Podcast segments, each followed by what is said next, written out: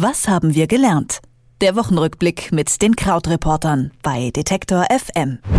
Die Tochter eines reichen Ölbarons, die in der New Yorker Oberschicht ein super Leben führt, teure Hotels, Partys, eine Villa, sicherlich ein Leben, das äh, viele gerne führen würden. Für Anna Delvey war das Realität. Doch die 28-Jährige wurde gestern in den USA schuldig gesprochen, denn tatsächlich ist ihr Vater gar kein Ölbaron, sondern Lkw-Fahrer und Anna Delvey heißt eigentlich Anna Sorokin. Um die Verurteilung der Hochstaplerin geht es heute in unserem Wochenrückblick mit den Krautreportern. Außerdem schauen wir diese Woche noch einmal weiter zurück und fragen uns, was ist eigentlich aus dem sogenannten BAMF-Skandal und den Panama Papers geworden? Das alles kann uns wie immer Christian Fahrenbach erzählen, unser Mann von den Krautreportern. Hallo Christian. Hallo. Ja, sprechen wir zuerst über Anna Delvey oder soll ich direkt Anna Sorokin sagen? Ähm, sie ist auf jeden Fall gestern schuldig gesprochen worden. Wer ist sie eigentlich und was hat sie gemacht? Ja, also es ist natürlich eine ganz äh, saftige Geschichte hier in den USA und auch in Deutschland, denn ähm, Anna Sorokin ist äh, zwar bei Moskau geboren, aber im Alter von 16 Jahren nach Deutschland gekommen und hat dann in äh, Eschweiler gewohnt, also in der Nähe von Aachen.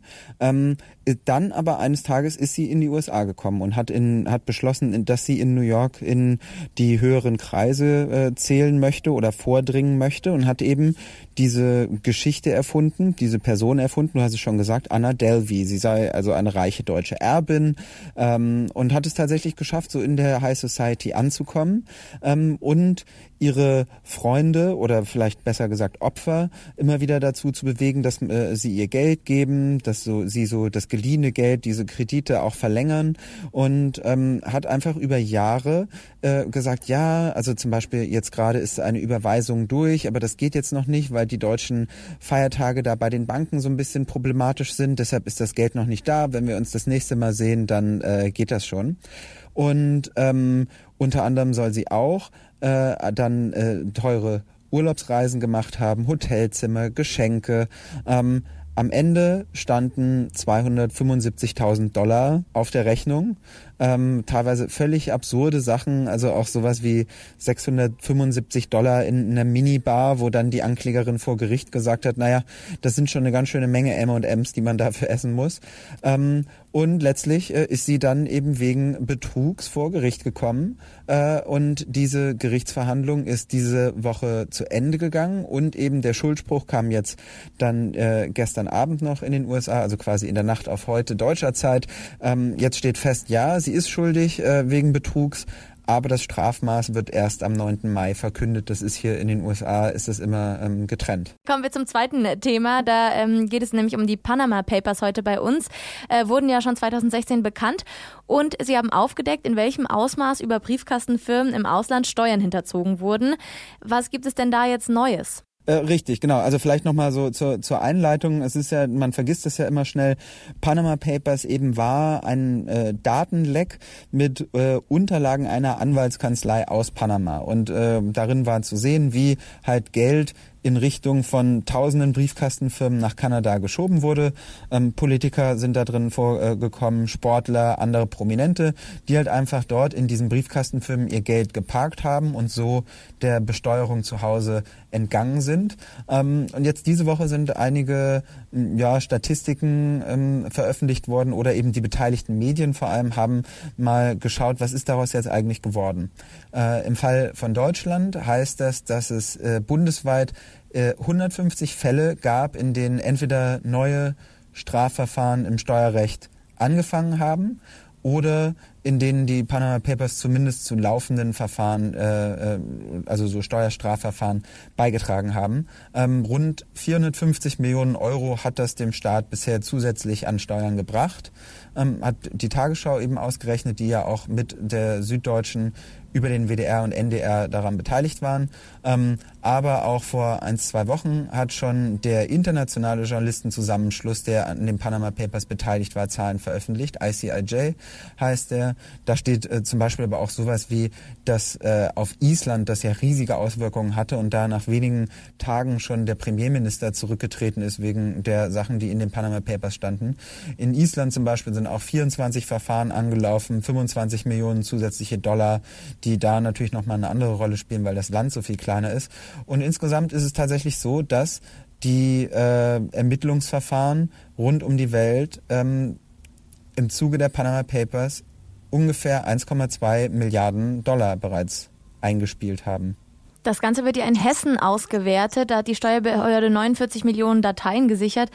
Wie verlässlich ist das Ergebnis von so einer großen Auswertung überhaupt? Ich meine, es gibt ein Team aus acht Leuten und einen Algorithmus. Genau, also die sind tatsächlich natürlich da äh, Vollzeit damit beschäftigt und, ähm, und schauen sich das an. Es ist ja auch nicht ganz unumstritten gewesen, ob jetzt zum Beispiel die Daten, die da ein, ein äh, Whistleblower an die Medien gegeben hat, ob die überhaupt an staatliche Stellen weitergereicht werden sollen. Ähm, aber ähm, natürlich das, was da drin ist, ist dann quasi der Ausgangspunkt einer ähm, ich sag mal in Anführungsstrichen, richtigen Ermittlung. Und insofern ist ja dann sichergestellt, dass das tatsächlich verlässlich ist und nicht nur jemand, der ähm, jetzt Prominenten an den Karren pinkeln möchte, sage ich mal. Und Neuigkeiten gibt es nicht nur zu den Panama Papers, sondern auch zum Bundesamt für Migration und Flüchtlinge, kurz BAMF. Äh, Im Frühjahr 2018 gab es da große Aufregung um die Bremer Außenstelle und es wurde davon ausgegangen, dass die damalige Leiterin positive Asylbescheide eingetragen habe, die sie eigentlich hätte ablehnen müssen. Schon im Sommer 2018 wurde dann allerdings bekannt, die Zahl der angenommenen Betrugsfälle war kleiner als gedacht. Jetzt wurden die Zahlen erneut aktualisiert und was ist dabei herausgekommen? Richtig, genau. Also so wie du es gesagt hast, es hat sich ja dann sehr schnell äh, verselbstständigt seinerzeit dieses Thema, dass eben dann plötzlich von Rechten zitiert wurde, naja, es hätte tausende falsch erteilte Asylanträge gegeben und Asylbewerber würden halt immer nach Bremen gehen, weil sie wüssten, da würden sie halt immer ähm, das Okay bekommen und so. Ähm, tatsächlich berichtet seinerzeit wurde von 1200 Fällen, ähm, die fragwürdig waren und ähm, das war ja damals so, schwerwiegend, dass man gesagt hat, okay, wir schauen uns rückwirkend nochmal Anträge an und gucken, ob deren Bescheide ähm, korrekt waren oder nicht. Das hat man jetzt in etwas mehr als 4000 Fällen gemacht und hat festgestellt, dass tatsächlich es nur in 50 Fällen Widerrufe gab. Ähm, das heißt, die äh, Quote ist von Widerrufen und Rücknahmen insgesamt war 0,9 Prozent. Ähm, Bundesweit liegt die Quote bei 1,2 Prozent. Das heißt also, dass damals äh, dass diese Bremer Außenstelle des, des BAMS, also Bundesamt für Migration und Flüchtlinge, so viel ähm, Kritik abbekommen hat, kann man unter dem Strich aus heutiger Sicht sagen, war völlig äh, ungerechtfertigt. Würdest du sagen, das Ganze war am Ende dann überhaupt ein BAMF-Skandal, ein Justizskandal oder vielleicht einfach gar kein Skandal? Ich äh, finde, es ist, naja, vielleicht so im weitesten Sinne ein Medien- und Gesellschaftsskandal gewesen, weil das eben ähm, einer dieser Fälle war, die sehr schnell sehr viel ähm, Geschwindigkeit aufgenommen haben, ohne dass man sich die Zeit genommen hat, wirklich hinzuschauen, was, was wirklich dran ist. Und in dem, ein Fall, in dem halt schnell Bauernopfer gesucht worden sind, wie eben zum Beispiel diese Amtsleiterin, ähm, ohne dass eben klar war, stimmt das denn alles? Und vielleicht liegt darin die Lehre davon. Anna Sorokin wurde schuldig gesprochen. Die Panama Papers äh, werden weiterhin aufgearbeitet und der BAMF-Skandal ist auf jeden Fall mal kleiner als gedacht. Was in der letzten Woche los war in der Welt, darüber habe ich mit Christian Fahrenbach von den Krautreportern gesprochen. Vielen Dank, Christian. Vielen Dank auch. Tschüss. Was haben wir gelernt? Der Wochenrückblick mit den Krautreportern bei Detektor FM.